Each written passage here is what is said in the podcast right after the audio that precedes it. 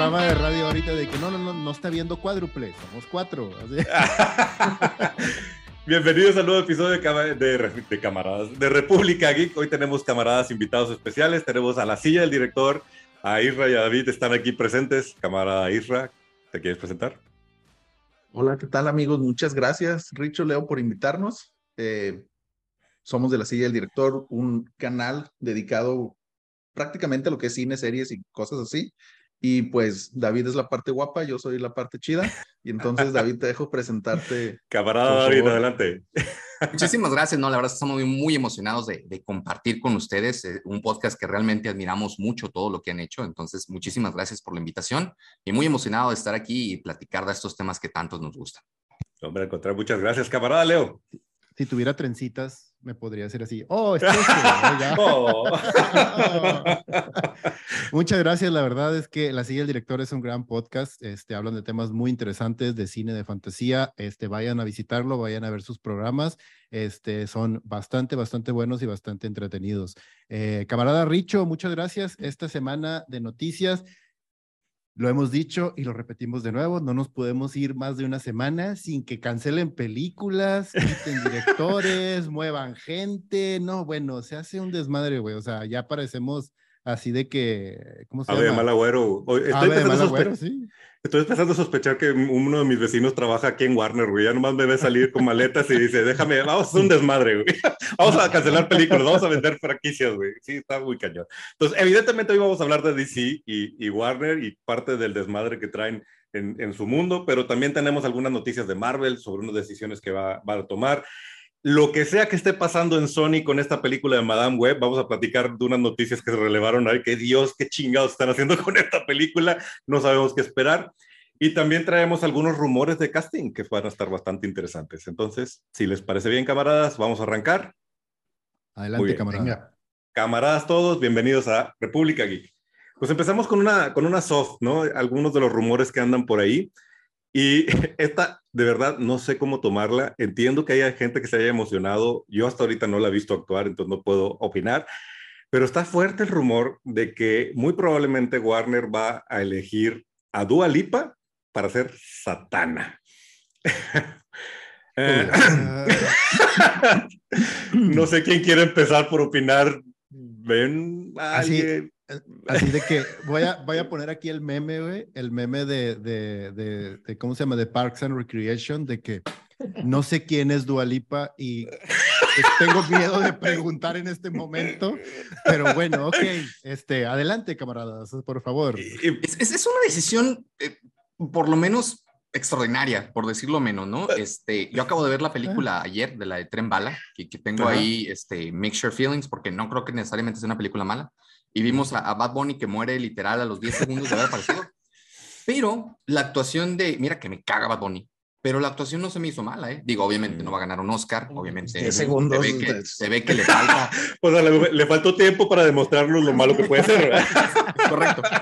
Pero, pero realmente no puedo decir que haya sido tan mal. Entonces, pues bueno, vamos a ver qué, qué, qué nos espera con, con Dualipa. Pero, híjole, se me hace muy arriesgado dárselo a alguien que no tiene las tablas, ¿no?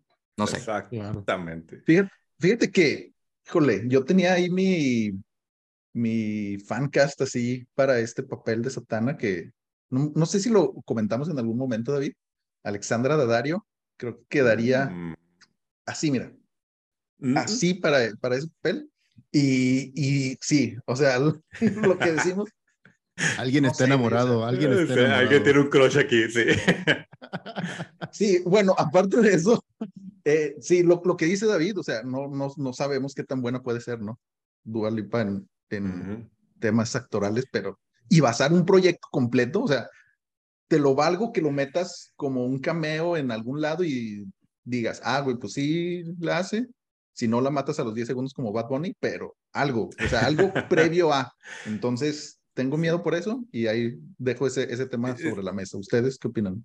Es que puede ser una receta para el desastre, pero también puede ser un hit, o sea, porque si resulta que esta chica es la nueva Lady Gaga, que dices, güey, actúa, pues podría ser un trancazo, porque la nueva generación sí está muy clavada sobre ella, obviamente media generación Z tiene un crush con ella, entonces introducir un personaje que de sí en sí es como atractivo y sexy como Satana con ella, no está tan descabellada la idea, sin embargo, pues, no sabes si tiene ahorita como el potencial actoral para sostener el, personaje y todo el proyecto sobre ella. Me gusta tu, tu fan cast de Dadario, aunque yo a ella la pondría en Batgirl, ahora que, que ya todo parece indicar que hay borrón y cuenta nueva por, en, ese, en, esa en esa franquicia. Y mi fan cast para Satana es Ana de Armas. Sí, güey, yo creo que ella tiene el, el físico, tiene el carisma y tiene el potencial actoral como para sacar ese personaje adelante. Pero sobre todo si lo explotan de manera adecuada, o sea, porque recordemos que Satana también es un tema de manejarlo de manera interesante, sobre todo su relación con Constantine y con la relación con Doctor Fate, O sea, ese triángulo sería el core y ella sería como un pequeño testigo o alguien a través del cual veamos las grandes historias de John y de su papá como Doctor Fate, O sea, ahí es donde estaría realmente el core de la historia. Pero conociendo a Warner, no sé qué vaya a hacer. Y la verdad es que, pues sí, o sea, Dua Lipa es muy popular y es una decisión que si se concreta, pues sí va a llamar mucho la atención. O sea, eso sí, eso ahí no lo podemos dudar. Pero pues bueno, o sea, la verdad es que no sé qué pensar. Iban a comentar, iban a agregar algo más, ¿no? Eh, sí, y, iba a preguntar, Richo, en este cambio que tú sugieres de que Alexandra Dario se vaya como Batgirl, ¿la pondrían como pelirroja o la dejarían como pelo normal? Por favor, bueno, pues píntala de pelirroja, ella, ella pasa, Sí, puede hacer lo que quiera, puede hacer lo que quiera. Sí, sí, sí, sí. Sí, te, lo acepto, te lo compro, te lo compro. Muy bien, pues bueno, manteniéndonos en el tema de los castings y las posibilidades del futuro, el otro tema que surgió en, las redes sociales y directamente del actor es Giancarlo Esposito diciendo, sí, he tenido pláticas con Marvel y estoy interesado en ser el profesor Javier. Lo primero que nos dijeron es que pudiera ser que lo estaban considerando para Magneto, pudiera ser que lo estaban considerando para Doctor Doom, y luego ya dijo él, sí, yo estaba platicando, pero yo quiero ser el profesor Javier. Yo es uno de los actores que, me genera a mí como amor y odio. O sea, creo que es eh, definitivamente este Gustavo Fringe en Better Call Saul y Breaking Bad. ¡Wow! O sea, es, nació para ser ese personaje. No estoy tan seguro que Giancarlo Esposito logre salirse de ese, tipo de modelo de personaje. Lo hace muy bien cuando lo pones como este tipo de villano desgraciado, eh, sin emociones. No lo veo muy bien como profesor Javier. No sé ustedes qué opinan. No, yo también quisiera tener alas y volar y quisiera tener un barco y, me gustaría ser multimillonario, ¿verdad? pero pues, no se pueden esas cosas. Eh, yo estoy muy en contra, muy, muy en contra de que hagan estas cosas woke, en, poner a huevo los personajes eh, sin importar su color de piel, sin importar de dónde viene, sin importar el background. Porque obviamente, ¿por qué no, por qué no ponen en, en Wakanda que el rey sea blanco? ¿Por qué? Ah, bueno, porque pues obviamente tiene un fondo cultural, ¿verdad? Pero decides que Starlight y que otros personajes sí, o sea, es pelirrojo, no, va a ser negra y con rastas, y, o sea, ¿por qué? ¿Por qué no respetas a los personajes? Haz una historia nueva donde puedas incluirlo a él. Hay muchísimos personajes que puede hacer él grandes papeles. No, va a ser muy difícil sacarnos al profesor X de la cabeza en los siguientes 15 años eh, con el excelente trabajo que han hecho estos dos actores. Entonces, ni le muevas por ahí. O sea, la verdad es que, pues qué bueno que lo quiera, pero pues muchas cosas queremos en la vida que, que no tendrían por qué ser, por lo menos yo lo veo así. ¿Y para qué hacer woke algo que ya es woke? O sea, de los cómics creo que lo más woke es X-Men, güey. Tienes, tienes hispanos, tienes gente este, afroamericana, tienes, tienes gente nativa de India. En, silla de ruedas, o sea, está bien. O sea. El profesor Javier está en silla de ruedas, no necesitas hacerlo woke, ya es woke. No sé, camarada Leo.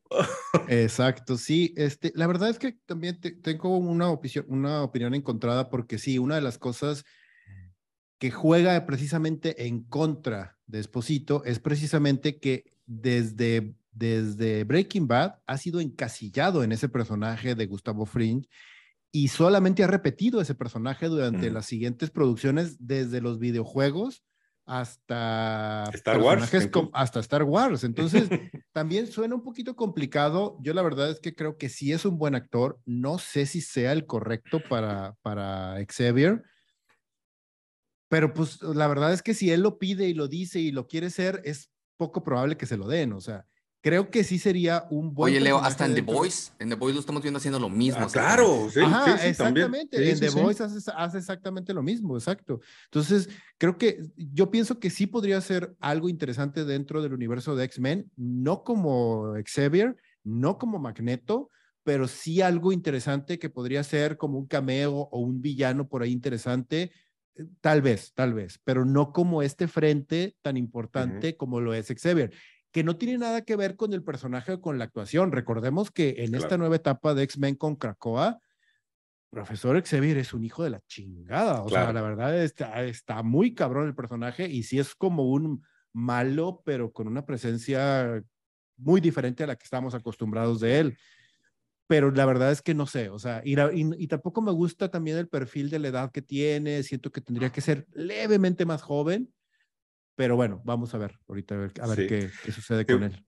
Podría ser una oportunidad de romper el typecasting que él trae encima y decir, oigan, ya déjenme ser el bueno de la historia, déjenme hacer otro tipo de, de personajes pero sí, sí nos da una duda, digo, no es otra Lipa, o sea, no es un qué pedo, O sea, sí, pues es un buen actor, a lo mejor no lo da, ¿no? Pero no sonaría, no sé, camarada Irra, ¿tienes ahí una opinión para agregar? No, yo también eh, considero lo mismo que, que Leo, ¿no? O sea, eh, está muy encasillado en este tipo de, de, personajes así malditos, o sea, Giancarlo Esposito tiene haciendo lo mismo desde hace muchísimos años, eh, pero, híjole, no sé, o sea, ahorita no veo o no se me ocurre quién pudiera ser eh, Charles Xavier dentro de, de, esta nueva generación, ¿no? No sé si ustedes ya han pensado en alguien que dijeras, híjole, este güey puede entrar aquí.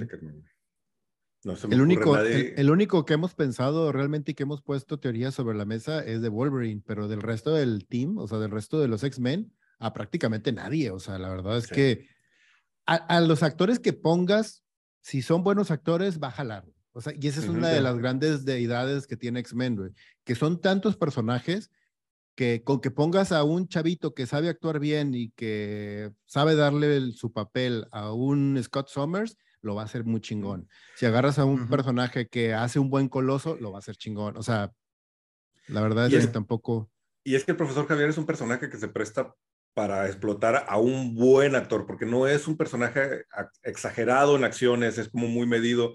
James McAvoy fue un casting súper inteligente que no lo vi venir, la verdad es al principio James McAvoy, y ya que lo viste en acción, dices, claro, es el profesor Javier, o sea, lo hace muy bien.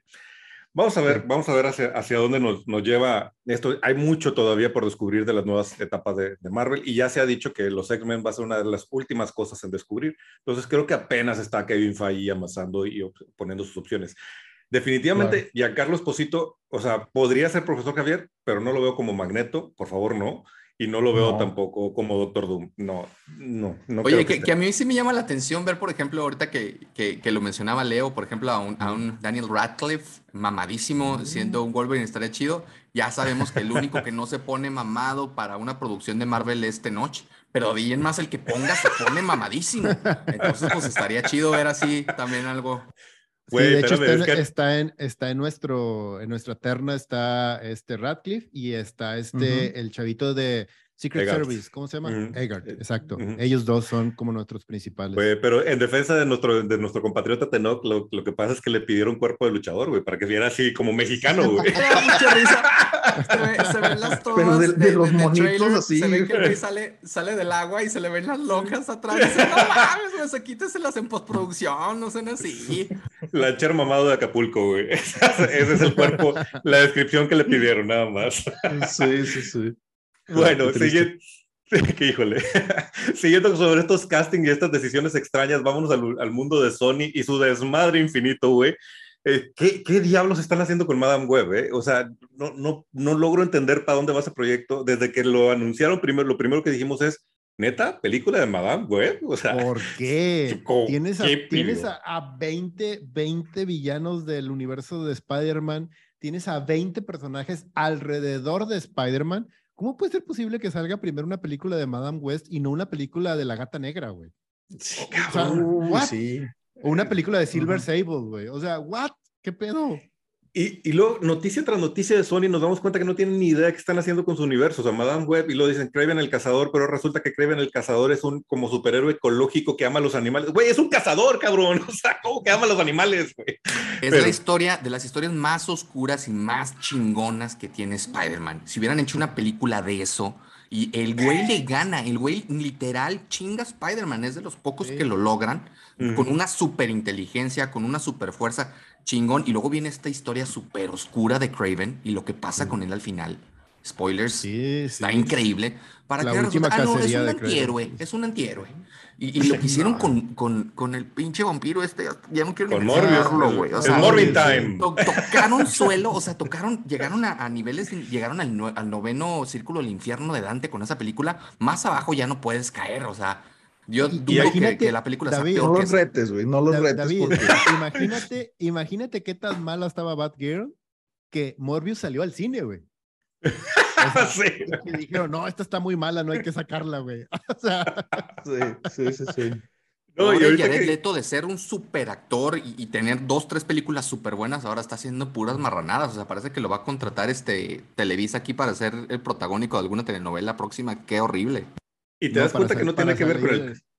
Para salir en la mañana con el, eh, para salir en la mañana bailando, va a salir Jared Leto ahí con estos programas de revista. Y esto deja claro que no tiene nada que ver con el casting, porque tienes a dos buenos actores en tu película de Morbius y los dos apestan horrible en sus papeles, pero por una mala dirección, un mal guion, ¿no? Pero bueno. Exacto. Y ahorita que, que, David dijo, este, vamos a, dice, no creo que Sony llegue más abajo, pues bueno, parece que los ejecutivos ya dijeron hold my beer, porque la noticia es que ya, habíamos sabido que, ya habíamos escuchado que Adam Scott, que es un buen actor, se unía al elenco de Mad Web. No sabíamos cómo, sabíamos que era un, personaje importante en el mundo de Marvel. Pues ahora los rumores indican que Adam Scott va a ser Ben Parker, el papá de Peter Parker. Y no solo eso, que Emma Roberts es la tía May. Entonces, a ver, uno, ¿en qué época está situada esta película? ¿Cuál es la idea? O sea, que yo recuerde, no hay nada que una a Madame Web con, con los papás de Peter Parker. ¿Qué diablos estás haciendo aquí? Que además eliges un personaje, eh, estoy de acuerdo con Leo, habiendo miles de personajes en el lore de Spider-Man para hacer una película. Escoges un personaje que ahí sí, si no eres fan de los cómics, compa, te van a, nomás no van a confundir a la gente, van a confundir y van a decir, ¿qué mierdas estoy viendo? O sea, es un personaje que lo puedes meter una vez que haya introducido, o sea, tendrían que haberlo metido en la película de Spider-Man en un momento más adelante y tendría que estar dentro de la película, no tendría que ser una película alrededor de ella. Vas a confundir a la gente, es, un cómic súper fumado, va, va a terminar mal, va a terminar mal ese proyecto. Y, y, luego hay un rumor bien interesante y que mucha gente dice que en realidad Madame Web es una excusa y es como un... Son los papás. no, lo que dicen es que en realidad esta es la película original, del origen de Jessica Drew, Spider-Woman, que también está muy claro que desde hace rato le traen ganas para sacarla.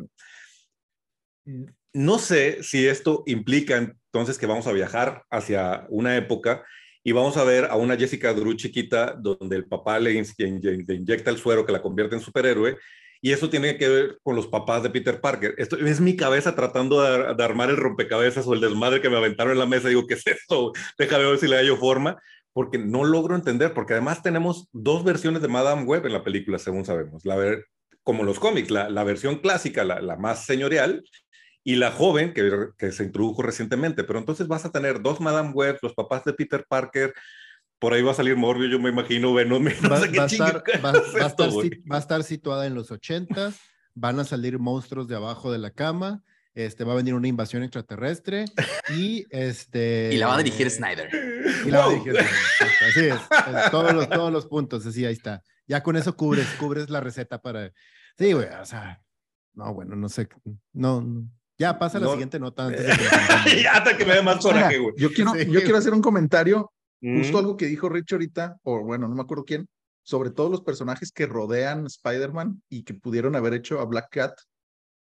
Uno del, una de las actrices que está en el cast de Madame Web, que es Sidney Sweeney, que la hemos visto en Euphoria, y creo que ella sería un muy buen cast para, para, para Black Cat, creo. O sea, en lugar de utilizarla acá, creo que pudiera ir por ahí, sería bastante interesante. Tráiganse a Ana de Armas y que ella sea Black Cat. No, porque acuérdense que, que, cualquier personaje que lleve Black eh, tiene que ser afroamericana para Netflix y para todas las producciones. así, así en los cómics tenga el pelo literal blanco. Mm. No, aquí, tiene que ser una afroamericana chingona. Sí, sí, entonces espera al rato ese, ese casting con una afroamericana para Black Cat. sí, mm. no, no, no, no puedo entender hacia dónde llevan este proyecto, pero es claro que Sony no tiene ni idea qué hacer con el universo de, de, de, Spider-Man. Hace algunos años estaban anunciando que iban a hacer una película de la tía May. A lo mejor esto es un asunto de, güey, yo quería hacer una película de la tía May, que salga. no sé qué miedo, güey, ¿por qué? si usted es una señora arriba de los 60, espere la película de May. Muy bien, pues Sony y su desmadre, esperemos que pronto Kevin Feige encuentre la manera de arrebatarle los derechos de todos estos personajes, porque Dios mío, ni, ni él metiendo las manos ha logrado que se enderece el barco, ¿no? Pues bueno, con eso terminamos la parte de los rumores y castings y me voy a meter a otro tema que también ha sido como muy sonado, porque desde hace... Y es curioso, porque esto de Disney y Marvel explotando empleados ya tiene varias capas y ya han salido varios este, quejas de diferentes rubros pero el que ha estado muy, muy, muy fuerte ahorita es lo que le está pasando a la industria o a los especialistas de los efectos especiales, porque al tener este, estas fases tan agresivas, tan cargadas de películas, proyectos en la tele, proyectos en el cine, pues necesitas un ejército de gente que está haciendo los efectos especiales, porque esto pues no se hace de la noche a la mañana y nomás el puro render de lo que tarda procesar la máquina, son horas y necesitas equipos y equipos y equipos para soportar lo que está haciendo, ¿no? Entonces ya ha existido varias personas que levantan la mano para decir, oigan, o sea, Marvel mal paga, nos ponen en friega, nos hacen sacar los efectos especiales a como podemos. Ejemplo A, primer tráiler de She-Hulk, que todo el mundo dijo, híjole, pues se ve interesante la serie, pero She-Hulk se parece Fiona, güey, ¿qué estamos viendo aquí? Y ahora, después de todo este revuelo de que varias personas, incluso empresas de, de, de, efectos especiales, diciendo yo ya no trabajo con Marvel porque no me da las condiciones para trabajar. Ahora Disney Marvel sale y dice, nosotros estamos pensando en hacer nuestro propio estudio de efectos especiales. ¿Qué opinan de esta noticia? Y les vamos a pagar con ropa y comida nada más. Oye, se me con pases para Disney. o sea, vemos la película que ya platicamos eh, en un episodio, no se lo pierdan, donde Iron Man, los efectos especiales de una película que fue grabada eons ago, o sea, una película ya considerada viejita, estamos hablando de Iron Man 1, se ven muy bien los efectos, muy bien logradas, la armadura parece realmente una armadura, efectos muy buenos. Y luego vemos a Doctor Strange in the Multiverse of Madness, donde se, yo me quedé así en el cine y dije, ¿qué pedo? O sea, parece que estoy viendo una película de Hallmark. O sea, falta que salga el dragoncito que hable. O sea, horribles. Y eres Marvel, güey. O sea, no puedes darte el privilegio de tener películas que se supone que van a generar miles de millones de dólares con esos efectos tan chafas, la verdad. O sea, no están bien logrados si lo comparas con películas atrás. Hasta estoy tirando el micrófono. Y con lo de She-Hulk, que también es, la, vamos a ser sinceros, escandaloso, se ve terrible. También lo que pasó con esta serie que hicieron de, de la superhéroe eh, horrible, sí, horrible, Miss Marvel horrible, no la vean, está asquerosa.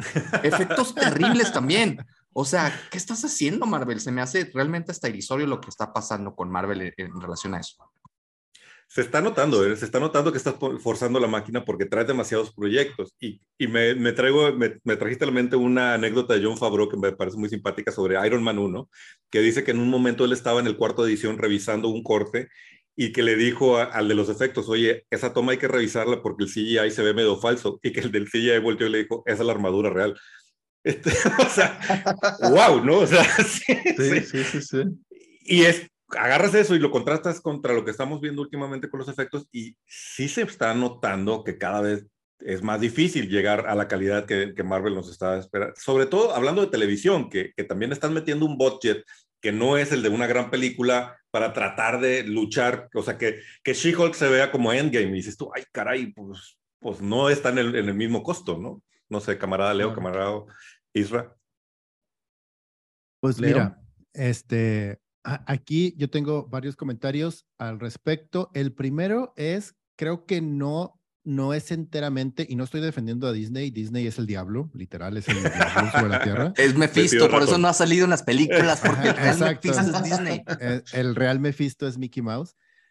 Es, aquí tenemos que contemplar varias cosas. O sea, eh, hablemos de que Disney, Marvel, es un monstruo de corporativo y es algo que una empresa cuando te dice, ah, te tengo un contrato por los siguientes tres años para poder producir los efectos especiales de una serie de televisión de Disney Marvel, y tú dices, ah, no mames, voy a trabajar para Disney, Marvel, no mames, o sea, ya es trabajo seguro por los siguientes años, voy a crecer, voy a hacer esto, y Marvel te dice, sí, pero me tienes que sacar los efectos especiales en seis meses y tienes que trabajar sobre esta, sobre esta paleta de tiempo, me tienes que entregar de esta manera.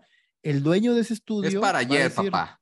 Ajá, el dueño de ese estudio va a decir, sí, va, me lo aviento, compro máquinas, contrato gente, hago todo este rollo entonces, ¿qué es lo que pasa? El estudio, los dueños que están moviéndose por el tema del dinero y del prestigio que les va a dar trabajar en una producción como esa, pues truena a su gente y la gente lo que hace es quejarse de Marvel. En lugar, es, es, un poquito como este tema de los de que está sucediendo, que, tiene, que hace rato está sucediendo aquí en México, de, lo, de las personas que trabajan como meseros y se están quejando de la gente que no deja propina. Güey, quéjate con tu dueño que no te está pagando un real sueldo por el trabajo que estás haciendo y no deberías de depender de las propinas de la gente. Aquí es algo similar. Te digo, sigo, no estoy defendiendo a Marvel. El hecho de que, porque tú como estudio puedes decir, güey, quieres un trabajo de calidad, yo no te lo puedo dar en ese tiempo. Y tú como estudio debes de saber responder de esa manera. Si no lo haces, güey, tú, tú tomas las decisiones y acomoda lo que tengas que hacer para salir en el tiempo y forma como profesional cuando dices, sí, sí puedo sacarte eso porque yo sé que tengo las capacidades, la gente, el equipo, etcétera. O sea, yo muchas veces lo he hecho a nivel profesional, digo, no, ¿sabes qué, güey? No, gracias. Y paso de largo, güey, aunque sea una lana, aunque sea lo que sea, es, no, gracias, no puedo, no tengo la capacidad o no voy a poder hacerlo. Entonces, también ahí hay un tema interesante con respecto a eso. Dicho esto, si Marvel decide poner un estudio de efectos especiales dentro in-house, o sea, pueden suceder dos cosas. Uno, es infinitamente más barato tener algo in-house, infinitamente. O sea, estamos hablando de que ahorita están pagando 100 pesos por este 100 doritos por los efectos especiales de una película tener un, estudio in-house les va a salir en 30 doritos, güey. O sea, 30, o sea, fácilmente les va a salir en eso. Entonces, eso también significa que pueden tener, en lugar de un estudio que tiene a 100 animadores de efectos especiales, pueden tener un estudio con 500 animadores y les va a seguir saliendo más barato que contratar estudios por fuera. Entonces también puede aliviar y hacer mejor el trabajo. Puede ser una solución que sea benéfica para todos, para los animadores, para el último eslabón de la cadena, así como para la calidad. Pero bueno, no sé qué piensen ustedes. incluso Leo, por el lado corporativo. No, incluso tienes un gran punto, porque incluso también puede ser benéfico para la industria. No sería la primera vez que Disney hace esto. Pixar eso es. Pixar desarrolla top, of the, top, of the, art de, de, de animación porque está un equipo que está concentrado en desarrollar nuevas tecnologías, nuevas formas. Dijeron, oye, queremos que ahora va a salir una película donde sale un monstruo peludo, queremos que el pelo se vea real. Y tú pones a 10 changos a trabajar específicamente en hacer cómo que hacemos que el, cabello de Zully parezca lo más real posible. Oye, vamos a hacer una de agua. Por los otros 10 güeyes para ver cómo hacer para que el agua se vea completamente real. Creo que Marvel, Disney podría beneficiarse de tener un equipo de, de, de animadores in-house y también para el equipo, la gente que trabaja dentro de, este equipo puede ser benéfico porque también vas a estar en una estabilidad, en una super empresa, en un gran corporativo. Hay quien trabaja bien en corporativo, hay quien dice yo no trabajo bien en corporativo. Pues a lo mejor esto también es el punto de entrada para ciertos talentos que se van a sentir mucho más cómodos en una, en una silla godín. Y a mí tú dime qué tengo que hacer. Nada más lo que ya no puede permitirse eh, Disney, ya no puede permitirse Marvel, es que la gente la ponga en ridículo, ¿no? O sea, salen animadores amateur con su, ah, con su Mac. Que, que, que, no ganan nada, lo hacen literal por fun y los ponen en ridículo en sus videos de YouTube y dice, ¿cómo hice mejores efectos que el pinche Marvel? O sea, ya no puede permitirse caer en ese tipo de ridículos, creo, ¿no? Claro, eh, Israel, ¿ibas a decir algo? No, no, no, sí, completamente de acuerdo. O sea, desde el punto de vista de Leo de costos internos, mucho mejor opción. Lo que dice Richo de estabilidad de la gente, esperemos, porque también Disney ahora con Bob Chapek ha hecho cada cosa, pero sí, o sea, yo, yo concuerdo en que creo que sería la mejor solución para todos, ¿no? O sea, tanto para Disney, Marvel, en mejores efectos especiales, más barato y demás, y para nosotros también como fans, ¿no? Que no estarnos precisamente hablando en lugar de lo que va a ser She-Hulk, hablando de lo mal que se ve. O sea, claro. esa debería ser la verdadera conversación, ¿no? O sea, no lo que están haciendo mal, sino de lo que deberían estar haciendo bien, creo yo. Sí, ahorita con lo que comentabas, David, me acordé del caso del, del, chavo que hizo un deepfake de cómo se veía Mark Hamill como Luke y que mejoró el efecto que vimos en, en, Mandalorian, ¿no? Y ahora ese chavo ya lo contrataron y ya cuando ves el The Book of Boba Fett y ya ves a Luke y dices, güey, se ve mil veces mejor. Pues sí, porque tienes a alguien que estuvo dedicado a hacer, yo puedo hacer esto mejor que eso es lo que pudiera suceder con un estudio, porque cuando contratan estudios, pues estos estudios también tienen equipos que traen dos o tres proyectos, y de repente le dedican un proyecto a cierto equipo. No lo mismo estar malavariando esta, esta fila de producción con diferentes proyectos a tener un, un equipo dedicado a solo vamos a hacer estos proyectos, ¿no? Y no nos olvidemos que un estudio independiente va a querer sacar el mayor profit posible, güey. Y un estudio independiente dice, a ver, trueno a mis empleados para que trabajen hasta las 12 de la noche todo este mes o contrato a otras 10 personas. Güey, contratar a 10 personas va a involucrar que voy a ganar 100 mil dólares menos. Güey, los trueno. Y le vale madre, güey, a él. él quiere comprarles pizzas y, le van a pagar. Ajá, que se pongan la camiseta, güey, sí, a huevo. Y, y, y, una ventaja que tiene, como dices tú, Richo, una ventaja que tiene es que eh, esa estabilidad y el trabajar en un horario y el trabajar dentro de una empresa como Disney, que no estoy diciendo que no truene a sus empleados, también tiene una historia de tratar a empleados de una manera diferente, pero también puede darte un escaparate mucho mejor, o sea, porque también es, es, es establecer un estudio y establecer, como dices tú, algo como Pixar, pero enfocado en los efectos especiales, no, bueno, puede darte para hacer muchas cosas, porque además esos efectos no solamente van a ser para Marvel, van a ser para Star Wars, van a ser para Pixar, van a ser para todas las producciones, hasta las producciones de Hallmark, hasta las producciones que eh, más X del mundo dentro de, de, de Disney Plus se van a ver beneficiadas. Entonces creo que eso también puede ayudarles a ellos. Claro, y creo que también este tema pone en la mesa una discusión que duele, pero pues hay que aceptarla. ¿Qué tan sostenible es el, plan de Kevin Feige? Tantas películas, tantas series en un año, ¿la industria de Hollywood lo aguanta? O sea, ¿realmente tienes un personal como para lograr sacar esto con la calidad? Y no sé si vieron eso, pero al que le pegaron con todo en Twitter esta semana también fue a Lindelof, este, creador de Los y también persona detrás de Watchmen, este, de Watchmen la serie. Este, ¿sí? ¿Ibas a decir algo, ¿No? No, tirándole a cualquier cosa, cualquier cosa que digan de Lost, ah. él es el fan número ah, uno de Lost. Entonces, ah, bueno, toda la gente se le fue encima porque en un, en un espacio le hicieron la pregunta que qué opinaba él sobre este, sobre este tema y él concluyó algo que no está tan descabellado. Dice, pues a lo mejor Marvel, Kevin Feige deberían tirarle a hacer menos películas, menos proyectos en un año para hacerlas con mayor, mayor calidad porque evidentemente no están pudiendo. Y también decía él, pues para dejarme con ganas de ver más, güey, porque luego me está soltando otro y otro y otro y otro y otro y otro. Y, pues sobre todo, sobre todo para hacerlas relevantes, que creo que eso es lo importante, porque también, o sea, sí, es como, me acordé mucho del, del, del, este, del speech que da Julia Roberts en la boda de mi mejor amigo, que le dice, es que yo soy, yo soy, yo soy gelatina y tú eres creme brûlée, o sea, a este vato le gusta la gelatina, o sea, este güey es corriente como yo, o sea, le gusta la gelatina, pero el creme brûlée es bien chido, le dice y así estamos nosotros también, o sea, decimos, güey, yo consumo cómics cada mes, güey, y de esos 12 cómics de cada mes de un título, hay dos, tres buenos, entonces dices tú, ok, está bien. Hay crossovers cada dos, tres años que tú dices, ah, no mames, qué chingón. O sea, la construcción de ese crossover involucró talento, tiempo, estructura, forma, años de trabajo, incluso en un guion.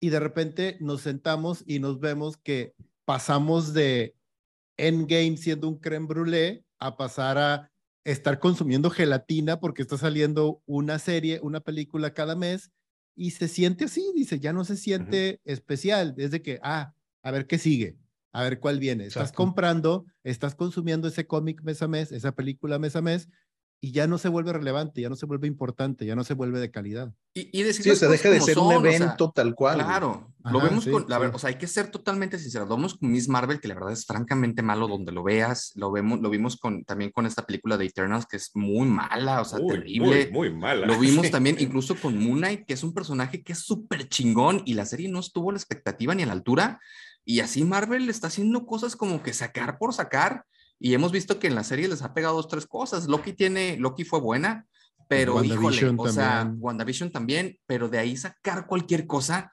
pues no se trata de sacar cualquier cosa, ¿no? Porque realmente ya te da miedo ver una serie y comprometerte cuando sacas tanta cosa y no tienes un control de calidad como tú dices, ¿sabes qué? Me voy a esperar, mejor voy a sacar a este personaje que sé que les va a interesar a sacar pura marranada, ¿no? Creo yo. Ah, ahora, ahora, en contraposición a lo que está diciendo ahorita David, este, también a mí se me hace interesante el hecho de que estén experimentando con personajes nuevos y diferentes porque también la televisión te da eso y, y, hay, que, y hay que respetarle algo también a Marvel y a, Disney en ese sentido, de que a pesar de que esté sacando sus producciones al estilo CW en televisión, con series como completamente olvidables como, como Winter Soldier and eh, y ¿cómo se llama?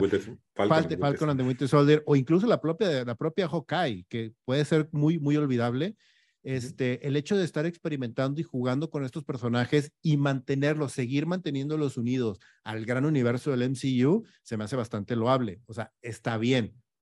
Pero como bien menciona David, de repente el, hacer estas experimentaciones y el hacer eh, jugando con eh, la calidad y con escribir historia, historias que no están a la altura, porque estás hablando de un medio que requiere millones de inversión, millones. Y me estás diciendo que un cómic de tres números limitado está mejor escrito que tu producción de 100 millones de dólares, no mames, o sea, es que te cansa, ¿no? Te cansa un poquito. Sí, sí, exacto. Y nosotros siempre vamos a querer más, o sea, si la idea es, es que el, el público lo está consumiendo, güey, lo vamos a seguir consumiendo. Pero si cada vez no saben más. Menos tú, Sony. No, ya, olvídalo, Sony. Tú ya no. ya, Sony. Detente, stop. Ejemplo perfecto. Si, si, esto, si la comida empieza a apestar, pues tarde o temprano voy a decir, güey, como que ya no quiero, güey. O sea, sí, y mejor me regreso uno, a, uno, uno, se cansa, uno se cansa hasta de comer creme brûlée todos los días, güey. Exacto. Y también creo que lo que le está pasando en la industria, o más bien al género, es que lo estamos tratando de llevar hacia el ritmo de los cómics. Y no es lo mismo sacar cómics que sacar películas. Y e incluso en la parte impresa, lo hemos comentado varias veces aquí, es cuántas veces has leído cómics y dices, ah, esta serie va a estar con madre, empiezas un número uno, número dos, ah, y ya no la compraste. O cuántas series leíste que ya ni te acuerdas que leíste porque fueron perfectamente olvidables. Te acuerdas de las fregonas, de todos estos años que hemos leído cómics, te acuerdas de los grandes, pero las otras no. Pero en la industria del cómic se vale. O sea, hay una experimentación que terminas con grandes historias, terminas desarrollando personajes, terminas desarrollando arcos, que en el cine y la televisión hubiera sido imposible porque llevó mucho tiempo de experimentación, cambios de, rumbo, cambios de escritor, etc. No puedes hacer esa réplica en cine. Cuesta demasiado hacer una película como para sacar un single issue que nadie leyó o que todo el mundo diga, ah, pues está más o menos. No se puede. En fin. Ok. ¿Eh? Ya nos deprimimos, güey. Por eso no me gusta empezar con estas cosas en la mañana, chingados. Muy bien, vamos a darle la vuelta y siguiendo hablando del ratón, el ratón maldito de, de Mephisto. Otra noticia que dio la vuelta en, internet esta semana es que Disney Plus, Disney Plus ya superó en suscriptores a este Netflix, al gran gigante. Dios mío, Netflix, de verdad, yo creo que ahorita la gente que está tomando decisiones se la está pasando mal, no están durmiendo bien, los fines de semana no, no son suficientes porque traen un montón de problemas ahí de, de cómo enfrentar este cambio de industria. ¿Qué a mí se me, hace bien, se me hace bien curioso eso porque se me hacen así de literal white people problem, o sea, rich people problems, güey. Sí, estoy ganando millones, pero no los millones que querría. problemas de los ricos. Tengo 220 millones de suscriptores. HBO Max tiene 90, güey, no mames. Tengo 220. Ah, me siento bien mal. Acabo de perder 500 mil suscriptores. Ah, me siento bien mal mientras está comiendo caviar y tomando sí. O sea, güey, what the fuck. O sea, sí entiendo, sí entiendo esa parte. La verdad, a mí, la noticia, la real noticia aquí, para mí fue, a su pinche madre. Disney Plus tiene tres años. Tres años, güey. Y tiene 221 millones de seguidores hace mamá. que también a justicia de, Netflix, Netflix salió y aclaró la nota y dijo, eh, eh, eh, eh, sí, nomás que Disney está publicando un número que incluye los bundles. Entonces dicen, no todos son suscriptores de Disney Plus, Disney, no la chingues, güey. Hay quien está ahí por ESPN, hay quien está ahí por Hulu, ¿no? Pero aún así dices, pues sí, son en números enormes, ¿verdad? Y, y, lo que creo que queda claro en esta, en esta nota es, Netflix ya no eres el rey. Y eso es lo que duele, ¿no? Porque por años tú marcaste la pauta de hacia dónde. Es más, tú inventaste la industria, güey. Antes de ti nadie creía que esto pudiera existir, cabrón. Y ya no eres el rey. Yo creo, que, yo creo que... Adelante, Isra. lo que va a pasar, no sé si ustedes estén de acuerdo conmigo, Netflix probablemente en un futuro no muy lejano cambie su logo a ser azul y amarillo. No sé si sepan a lo que me refiero. A ver. Puede ser que se convierta en el nuevo blockbuster por toda la oferta que está saliendo, por todo lo que estamos viendo y sobre todo eh, que si bien, como bien comentaban, fue el rey mucho tiempo, yo creo que es la plataforma con más problemas de calidad en el contenido de, de las demás. Entonces, eso le va a afectar más temprano que tarde, creo yo. Sí, creo que... creo que, tiene que ver con el porcentaje de bateo, ¿no, Richo? O sea, es decir, por mucho tiempo ahora Netflix le tira y, suelta millones y millones y saca lo que tú quieras. Entonces vemos series que realmente, series desde comida rara de que hoy vamos a cocinar con el vecino, y una serie alrededor de cómo una persona cocina, o sea, bien raras series, da, suelta millones de dólares a las diferentes Netflix, porque se me hizo muy interesante que hubiera producciones de Netflix en Europa, en Asia, eso está bien. Idea pero ten un control, ten un control de calidad internacional y de lo que haces en Estados Unidos y dices, oye, esto que estás haciendo no va, te voy a quitar a ti los fondos, esto sí va. A ti no, esto no tiene nada que ver, este, le faltan más actores negros y gays, ahí va. O sea, ¿qué es lo que está haciendo? ¿Qué es lo que está haciendo Netflix? Control de calidad y parece que ahora le está tirando porcentaje de bateo, ¿va? Fum, fum, fum, fum, sí. Saco 10 mil series y que de ahí sean tres buenas, entonces la gente dice no sabe ni qué ver. Te metes a Netflix y ves muchísimas cosas, pero dices, oye, pues todas se ven bien raras. ¿Qué voy a ver? Pues lo que me diga la gente. Metes a escuchar y a ver qué es lo que está viendo la gente para pegarle y no realmente algo que necesariamente a ti te guste, porque tienen tantas cosas que son muy poquitas las que son de calidad. Sí, nomás recordemos, recordemos también que además de ese porcentaje de bateo, el rollo está en que Netflix tiene, y creo que es una gran ventaja para ellos, que tienen un poco para todos. O sea, se puede sentar tu abuelita, tu mamá, te puedes sentar tú, se puede sentar tu hijo y se puede sentar tu bebé, güey, a ver Netflix. E, eso está cabrón, güey. Eso no sucede, por ejemplo, es muy raro que suceda con HBO Max y sobre todo con una, con una interfase tan complicada como la de HBO Max de entrada. Incluso, incluso Disney, que es más para niños todavía, o sea, un público adulto realmente no le interesa tanto Disney, por ejemplo. Sí, pero ahí el, ahí el detalle, y creo que el gran detalle de Disney Plus es como mencionaba Richo hace un momento, que tienes plataformas como ESPN o tienes plataformas como Star Plus, en donde dices, ah, tengo mi contenido adulto diferenciado, tengo mi contenido de deportes diferenciado, y funciona bastante bien. Incluso algo como History Channel. History Channel también, o sea, saca contenido bien interesante que tú como adulto dices tú, ah, mira, o sea. Depende de la hora, ¿eh? Depende de la hora, porque si ya te metes después de las 12 ya es Aliens de que, híjole, hay todo el tiempo.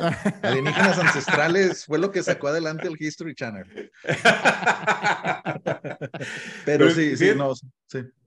Fíjate que, interesante lo que, lo que decía el paralelo de que, o sea, la historia de Blockbuster y Netflix se convirtió en esta historia de advertencia sobre la transformación digital de no seas el próximo Blockbuster, ¿no? No dejes que la innovación y la transformación del mundo te pase por encima y acabe con tu industria, ¿no?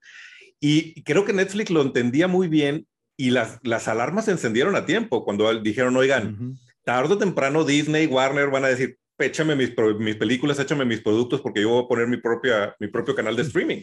Y ellos dijeron, sí, a huevo, vamos a meterle lana y vamos a producir y vamos a sacar más producción. El error, creo yo, y mi, mi, opinión, fue tirarle a, vamos a tener el catálogo más grande del mundo, güey. No, no necesito el catálogo más grande del mundo, güey. Hiciste un montón de porquería que nadie vio, perdiste un montón de dinero en, en algo que no tenía sentido cuando lo que debiste haber hecho es asegurarte de tener las franquicias correctas que me hacen pagar esa suscripción. Ahora, ojo, ojo con ese comentario ahí también, porque siento que está sucediendo algo a nivel corporativo también que tiene que ver con las decisiones de lana, güey. Cuando eres, imagínate, así bajita la mano, güey. Vamos a suponer, porque no quiero sacar cuentas ahorita en mi cabeza, pero tienes 220 millones de suscriptores. Si cada suscriptor te paga un dólar, significa que tienes 220 millones de revenue directos cada mes. ¿Sabes lo que genera eso de impuestos, güey? Es una pinche la nota de impuestos. Entonces, ¿qué es lo que haces, güey? Tengo que gastarme de esos 220, tengo que gastarme 200, güey. Tengo que gastarme 200 en cash así, en chinga. Entonces, por eso también tienes una entrada de muchas series de que dices, güey, yo quiero hacer una serie acerca de cómo mi abuelito puso un árbol en el patio, güey. Ahí va, vale, güey. ¿Cuánto nos ahorramos con esto, güey? Vamos a recibir un revenue, vamos, ah, ok, estamos cuidando la ganancia directa y no nos están absorbiendo los impuestos. Entonces, por eso también hay un chingo de series, como dices tú, pero también hay un chingo también de contratos y de pagos ¿Cuánta gente no se ha visto beneficiada también de que, oye, güey, tengo una película que nadie me quiere, que nadie me quiere distribuir? ¿Cuánto, güey? ¿Cuánto te costó? No, pues la produje y se, costó 40, güey. Ah, te doy 60 millones y la pongo aquí exclusiva. Échamela, güey. Pum, ahí está, güey. Y así, güey, se la han pasado. Muchas decisiones han sido buenas, muchas han sido malas, pero han estado arriesgando. Creo que ahorita lo que están haciendo es, ok, ok, lo que hicimos estuvo bien, tenemos un catálogo estúpidamente grande ahorita, vamos a empezar a tomar decisiones un poquito más consensadas, a poder a, ajustar más, porque no nos podemos dar el lujo de perder tantos suscriptores. Pero si hay un tema de que tengo que gastar, güey, a fuerzas. No, y es, esto también permitió una experimentación que nunca habíamos visto. O sea, ahora tuvimos Club de Cuervos, que yo tengo amigos en Europa que me han dicho, oye, vi una serie mexicana que se llama Club de Cuervos. ¡Wow! Pues vimos Dark, vino el juego del calamar, que es un, un éxito que nadie hubiera esperado. Está padre porque le diste la oportunidad a productores en X lugar del mundo de demostrar que tenían algo que contar, una historia que a todo el mundo nos interesa y que podías producir por poquito dinero y que te iba a dejar muchísimo este, revenue, ¿no? Pero a la vez creo que lo que les pasó es, se quedaron, una vez que Disney terminó de, desenchufarlo y decir, échame Daredevil, échame Punisher, se quedaron sin ese contenido que dices, güey, voy a regresar necesito pagar porque necesito ver la siguiente temporada de esto. Tienes Stranger Things, que seamos sinceros, las últimas dos temporadas habían estado bastante pedorras. Gracias a Dios levantaron la vara con esta última. Y dices, ok, me quedo por Stranger Things. Ahora acaban de sacar Sandman. Sandman es un trancazo, está muy bien producida, está muy bien hecha. Creo que bastantes de nosotros vamos a decir, ok, Netflix, te sigo pagando por Sandman, pero fuera de esas dos, ¿cuáles? ¿Qué más? ¿Por qué más regresas, no? Exacto. Exacto. Y fíjate que, o sea, en, ese contexto, el tema de la experimentación y todo, que es algo que hablamos, David y yo también, eh, series donde tal vez un estudio grande, o bueno, más grande, no les hubiera dado esta oportunidad de experimentar, ¿no? Como Love, Dead and Robots, que está abriendo este, esta gama a nuevos creadores, a nuevos talentos que Tristemente, ya va a depender de Netflix si se los queda para proyectos más grandes o vienen estos otros monstruos como Disney a llevárselos hacia su lado. Entonces, este tema de, experimentación, a mí lo que me gusta mucho de Netflix es que tiene eh, su catálogo de anime, por favor. Por ejemplo, algo que no veíamos en otros lados ahora, pues ya está Crunchyroll y todas esas cosas. Entonces, el acercamiento de contenido de otras culturas hacia acá creo que puede beneficiar mucho a la industria si se hace de buena manera, ¿no? O sea, como dice David, manteniendo ese control de calidad independientemente de en cualquier parte del mundo en que estés haciendo las producciones, ¿no? Eso yo creo que sería eh, lo más importante en un futuro cercano, creo. Sí, de hecho, el que lo hizo muy bien y lo hizo con, con un gran expertise y lo venía haciendo desde el principio era HBO. HBO con sus producciones latinoamericanas y europeas donde decía, pero, pero el güey sacaba una serie latina al año, sacaba una serie alemana, una serie de España o algo así, o sea, sí, sí tenía, sí, HBO tiene un control de calidad impecable, pero pues ahí es diferente porque su producción es mucho más baja y ellos sí le apuestan muchísimo a la calidad. Claro. Pues yo creo que todavía estamos muy lejos de ver la caída de Netflix. O sea, no, no es algo que, digamos que sí es un, un, animal herido, pero no de gravedad. O sea, sí le duele la patita, pero no está, no está desfalleciendo todavía.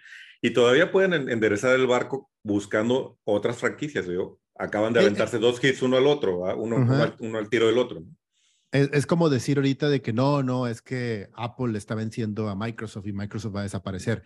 No, o sea, no, no, no, no, va a pasar. No, aún, pero sí tienen que tener más cuidado en su control de calidad, como sea. o sea, Exacto. Vemos del otro lado a Amazon, que calladito, Amazon Prime, ahí va soltando producciones fuertes, una tras otra, y así como que no queriendo, no queriendo, ahí le va ganando este mercado, ¿no?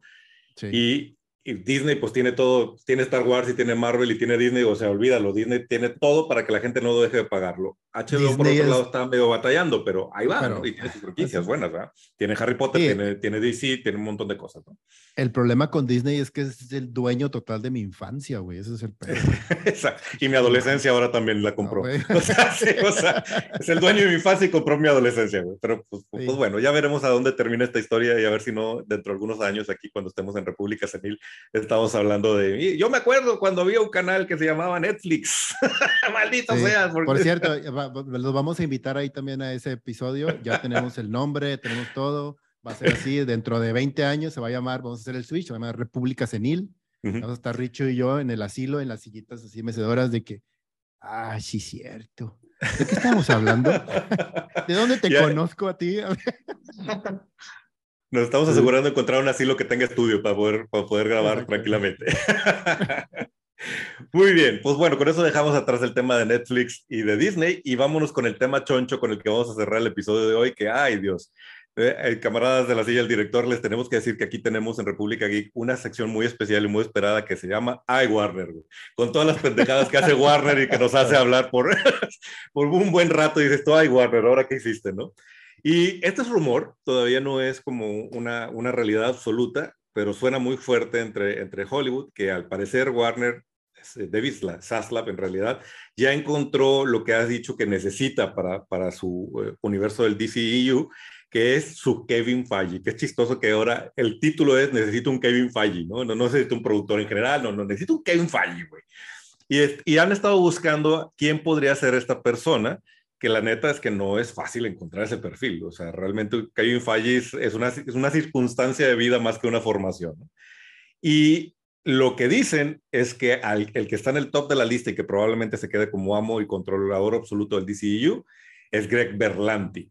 Greg Berlanti es la persona o el productor detrás de todo lo que conocemos como el Arrowverse, las series de, CW, este, que amenlas o odienlas, tienen un ejército de fans y pues también ya llevan prácticamente un MCU dentro de televisión, o sea, ya que son 10 años, 8, 9 años de, de, historias continuas en diferentes series que se interconectan con crossovers, que era algo que nunca habíamos visto en la televisión, que varias series se unieran en un evento especial.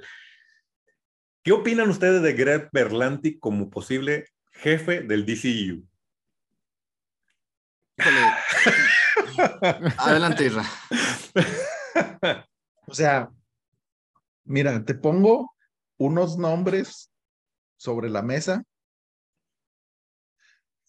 Eh, Riverdale, Green Lantern como película, o sea, estos son productos de este individuo, aparte de todo lo que hizo en, en el Arrowverse, entonces, me, no sé, me, me da un poco de, de, miedo, porque como bien decía Rich, o sea, Kevin Feige no es como que vas a la esquina y lo sacas, ¿no? O sea, una situación muy peculiar dentro de todo este mundo de, de, de, producciones grandes de cine y demás. Entonces yo creo que es una apuesta medio arriesgada. Entonces, pues no, bueno, no medio, un poquito más allá, o sea, un poco más arriba, no más cerca de muy arriesgada, pero pues no sé si, si vea el potencial o, o por qué, o como todo en Warner, no, no sé el contexto atrás que los lleva a tomar esa decisión, Entonces, no sé qué arreglos hay debajo de la mesa para eso. Voy a ser bien honesto, a mí sí se me hace una súper pendejada. O sea, tanto eso, por ejemplo, o como lo que hizo Amazon de, darle eh, eh, esta serie que me duele el estómago nomás de hablar del Señor de los Anillos, los Anillos de Poder, que deciden poner a dos güeyes que, que han hecho pura marranada, pura marranada y darle esa serie tan especial y tan intocable a dos güeyes que no saben qué pedo, pues aquí hicieron lo mismo. O sea, no, no entiendo la decisión. Estoy de acuerdo que un Kevin Feige no sale de la nada, pero estoy seguro que hay por lo menos 10 top 10 productores, directores que pudieran estar en una empresa donde realmente tienen los huevos de la gallina de oro, ¿no? Y, y como que arriesgarte a decir, no, pues es que yo creo que él tiene potencial. Híjole, no, no, o sea, no, no estamos hablando de la tienda de Don Pepe, o sea, estamos hablando de Warner, creo yo. Es que el problema aquí es que ya lo habían intentado. Habían intentado hacerlo con un par de personas que sacaron, de hecho, de DC para que fueran este, esta figura o tratar de construir de alguna manera esta figura y, y pues salió la Liga de la Justicia. Entonces ya sabrás cómo les habrá ido. Entonces, este, la verdad es que creo que a mí, híjole, es que este güey me cae súper mal porque el CW yo lo odio, güey. O sea, se me hace una aberración lo que hicieron en televisión desde, desde Arrow, o sea, de cómo construyeron el personaje y lo hicieron una telenovela pasando por Gotham, llegando a Flash, de que Flash empezó bastante bien. De hecho, la primera temporada de Flash, yo me acuerdo que la vi y dije yo, güey, está interesante, o sea, está interesante. Empieza la segunda y dije, ah, ya vale madre. Adiós, bye. O sea, así de nada. O sea, y, pero es jugar y apostarle a un público, porque este güey lo que hace es, ¿qué funciona? Algo telenovelesco con un problema amoroso en donde haya drama en medio y el drama tiene que ser lo más telenovela de Televisa que se pueda. Va. Y esa fórmula, métele en medio que el protagonista, en lugar de ser el niño rico, el protagonista va a ser un güey que tira flechas padre. Y lo métele a un protagonista que va a ser el niño geek. Entonces, en lugar de que sea el niño geek que va a subir en la cúspide, que el niño geek corra rápido. Y que el, así, güey. Entonces, son fórmulas preestablecidas, hechas, el güey no hace nada original. Es más, el güey ni siquiera siento que a veces se clave o meta o, o lea cómics como para poder establecer o desarrollar cosas. Cuando hicieron lo de Crisis en Tierras Infinitas, literal, lo único que se parece es el nombre. Hicieron un desmadre, o sea, no se acerca nada al cómic eh, malavariaron personajes a lo pendejo, hicieron un reacomodo de Cameo sin Tony Son. Cameo sin Tony Son, donde no tiene nada que no tenían los personajes más importantes, la verdad. O sea, no se tendrían que haber metido ahí. Sí, para empezar. Pero aún así, y con todos los personajes importantes, te la juegas y dices, ok, voy a acomodarlo de tal manera que la historia o que por lo menos el sentido de lo que estoy tratando de construir vaya hacia algún lado. Incluso nosotros mismos, en, cuando vimos Endgame, había estos pequeños guiños y estos detalles de honor al cómic, por ejemplo, cuando Thanos se acerca con el Capitán América y dices, güey, es el pinche Capitán América, o sea, Thanos le escupe y se muere. Y sí lo hace. Sin embargo, haces este pequeño homenaje a esa escena del cómic en donde el Capitán América está acercándose a Thanos, Thanos lo desbarata con, hace cuenta nomás con verlo, y luego vuelve a pensar en él y aparece, y lo vuelve a, y aparece, y aparece otra vez y todo dices, ah, que la chingada, o sea, el güey así de que haces ese pequeño honor a ese ímpetu y a esas ganas que tiene y ese corazón que tiene el Capitán América. Acá ni siquiera eso se acercan. O sea, hacen un desmadre nomás por el nombre y por lo que significa. Se traen a un, a un antimonitor que parece villano de los Power Rangers. No mames, o sea, dices tú, güey. Entonces, la verdad me da mucho miedo de que Berlanti pueda hacer de las películas o las grandes producciones eso, de que se convierte en algo completamente diferente en donde da la casualidad que el personaje tiene capa y una S, una S en el pecho y ya. Entonces, fíjate que esa es a mí la parte donde yo dudo sobre esta noticia. Dices, ok, no he visto nada en la producción de Berlanti que me haga pensar, sí, a huevo, él es cabrón, él trae todo el feeling, salvo el hecho de, y hay que aplaudírselo, haber mantenido una continuidad larga de historias entre, entrelazadas. Pero también Berlanti tiene la contra de haber estado atrapado en un presupuesto, que no es excusa porque hemos visto grandes producciones con grandes historias planteadas con un presupuesto bajito, ¿no? Aún así, creo que el gran pecado de Berlanti es el origen del, del Arrowverse. El Arrowverse nace como un, cómo regresamos la gloria de Smallville, cómo volvemos a traer otro Smallville a la tele. Y Smallville era una novela, güey.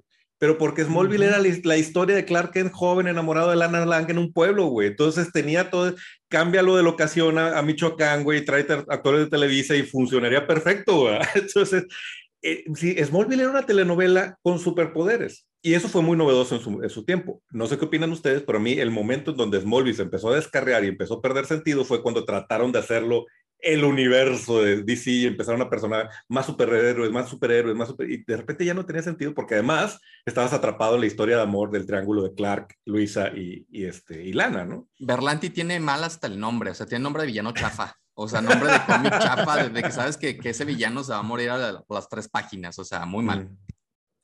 Sí, Y, y, y, justo estas historias de amor que menciona Leo y que, que, estoy ahorita señalando y que parece como es, este villano nos está como manchando el universo que tanto nos gusta, creo que es la, piedra, la en el zapato del, del Arrowverse. ¿En qué momento empecé a perder yo, al menos en mi experiencia, interés en Arrow? Cuando ya la historia era la, historia de amor entre Felicity y Oliver, güey. O sea, ya, chicado, güey, quiero verlo tirar flechas, quiero pelearlo con, contra el, el, crimen, ¿no? Cuando también Flash empezó a descarrilarse, cuando todo se convirtió en, la historia de amor de Iris y, y, y Barry, ¿no?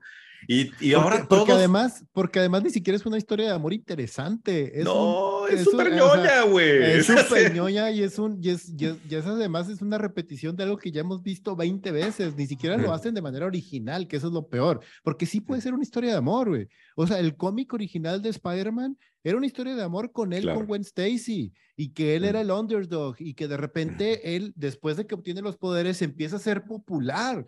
O sea, Peter Parker, el ñoño de la secundaria, es popular en prepa. No mames, todo el mundo así de que, ¿qué pedo? Y estaba bien chingón, estaba saliendo con la niña bonita de toda la prepa, güey, que era Gwen Stacy. O sea, si hay una historia interesante, si hay una transformación, si hay un, toda una construcción de personajes, que además termina de una forma súper trágica, que todo el mundo con el corazón desgarrado. Volteas a ver a CW y es literal una telenovela de Televisa. Es literal con todos los tropes. Te, amo. Te amo, pero no puedo estar contigo. Entonces, ni modo, me tengo que ir. No, no te vayas. Güey. sí, sí, sí, sí. no, no, me, no me lo distraigas de salvar a la ciudad, güey. No chingues, ¿no? Que se vaya la vieja esa. o sea, camarada ibas, ibas, a comentar algo que te, te vi No, no, no. O sea, precisamente es eso, es eso que dices, ¿no? Se puedes hacer una historia de amor bien o te puedes ir a Melrose Place, ¿no? O sea, cosas así, pero aventando flechas, o sea, no, güey. Y sí, o sea, me da mucho miedo que, que eso pueda suceder en todo lo que viene de, de DC, Y fíjate que un, tema que hemos discutido aquí, Leo yo varias veces, no sé ustedes en qué, en qué posición estén sobre eso, es la última serie de Superman and Luis, que la primera temporada a mí se me hizo bien interesante el giro que le dio de, ok, vamos a, a, contar la historia de este personaje que es un gran superhéroe, pero desde un punto de partida que no se había explorado, al menos no en la televisión o en otro medio que no fuera el cómic, de lo voy a poner en una situación laboral complicada, como padre de familia, como esposo, y lo voy a tener que regresar a su pueblo, pero para que vuelva a empezar y trate de encontrar su nuevo lugar en el mundo. Se me hizo súper interesante cuando, cuando arrancaron con eso. ¿Cuál fue el pecado de Superman a Luis hasta donde lo veo yo conforme fueron avanzando las temporadas? Que volví a caer en el Arrowverse. De repente, era más importante la historia del hijo de Superman, de Jonathan, y la noviecita, güey, que no sabía qué quería, güey, que si quería que si quería andar con niñas o si quería andar con Jonathan y que además estaba súper emputada porque es que él tiene un secreto y no me lo quiere decir. No, no mames, güey. O sea, dejen de hablarme de esa historia cuando está pasando algo súper interesante acá con Bizarro y la chingada y el hermano de Superman y, me distrae. Vamos a hablar de la historia de amor. Y ya no digo del hijo Superman. El, La historia de amor de por qué se está destrozando el matrimonio de Lana Lang. ¿Qué me importa, güey? O sea, no me importa. Pero pues sí, ese, ese es Greg Berlanti, el estilo de historias. Me da miedo no sé. Mm, sí. No, de acuerdo. Yo para, para concluir, eh, quiero decir que a mí sí me da mucho coraje que, que prostituyan esas historias con nosotros como geeks, como personas que leemos el cómic, que buscamos cierto tipo de historia. Porque puedes hacer un superhéroe nuevo y original, donde sea una historia glam, donde sea una historia pop, en donde gira alrededor de una historia de amor, y puedo hacerlo interesante y lo haces nuevo y, y, especificas los poderes y cómo este superhéroe tiene problemas para adaptar esos poderes en la vida real y con la vida que, o sea, suena interesante, ¿no? Pero si metes a Superman, como tú dices, está interesante de partida, pero después lo haces una historia de amor de Blim, pues no te importa, o sea, haz otra historia, haz una historia nueva, pero no, quieres seguir poniendo los mismos personajes en historias que no les corresponden, ¿no? Creo yo. Exactamente. Y si quieren hacer una, una novela, pues para eso está Hawkman y Hawkgirl, que siempre hemos dicho que es una adaptación. ¿Qué diablos que estás esperando, güey? O sea, quieres una historia de amor trágica con superpoderes, ahí están esos dos, ¿verdad? Pero, pues habrá que ver. Los tiene relegados ahí en una esquinita, güey. Sí, sí, sí. Van a salir como un cameo para que le Black, Black Adam le dé golpes a Hawkman y se acabó, ¿verdad? Pero bueno, en fin, vamos a ver hacia dónde va la decisión de Warner. No sabemos si realmente Greg Berlanti se va a quedar como el líder de este proyecto podría ser algo muy bueno, podría ser algo muy malo, como todas las decisiones de Warner. Así que pues no nos queda más que esperar y observar. Yo creo que con esto damos por concluido el episodio del día de hoy. No sin antes agradecerles a los camaradas de la silla del director, Isra, David, muchas gracias por estar con nosotros. ¿Nos quieren dar sus redes sociales, cómo, cómo encontrarlos, cómo seguirlos? Vaya güey, Isra. Bueno, muchas gracias a ustedes por invitarnos a estar aquí en República Geek. Nos pueden encontrar en todas nuestras redes como La Silla del Director Podcast, Facebook, Twitter, Instagram, eh, TikTok también, aunque a David no le guste. Eh, pero vayan a seguirnos. Hay que bailar. exacto, tenemos episodio cada martes y pues se vienen muchas cosas interesantes. Nuevamente, muchas gracias, Leo, Richo. Gracias por el privilegio de poder compartir los micrófonos con ustedes. Realmente un honor para nosotros eh, haber estado en su programa. Muchísimas gracias, amigos. Hombre, muchas gracias a ustedes por, por, aceptar y por invitarnos también a su programa. Vamos a tener unas colaboraciones para que también nos vean, nos vamos a ver en los crossover que nadie pidió, pero que usted no sabía que necesitaba. Crisis en los podcasts infinitos, ahí estamos, la silla de director y República ese, título está genial, ¿eh? Yo creo que, que, que se va a quedar. Sí, sí, sí. Bueno, pues muchas gracias, camaradas, por estar aquí. Este, y les recordamos nuestras redes sociales. Estamos en Facebook, estamos en Instagram, estamos en TikTok y ahora también ya estamos en Twitter. Y si estás viendo este video en YouTube, eh, eh, suscríbete al canal y prende la campanita para que te avise cada vez que hay nuevo episodio. Y si nos estás escuchando en podcast, también suscríbete y no te pierdas de todos los episodios que subimos semana a semana en República Geek. Camarada Leo. Camarada Richo, camarada David, camarada Irra, camaradas todos. Camaradas, todos nos vemos y nos escuchamos en la próxima de República Geek.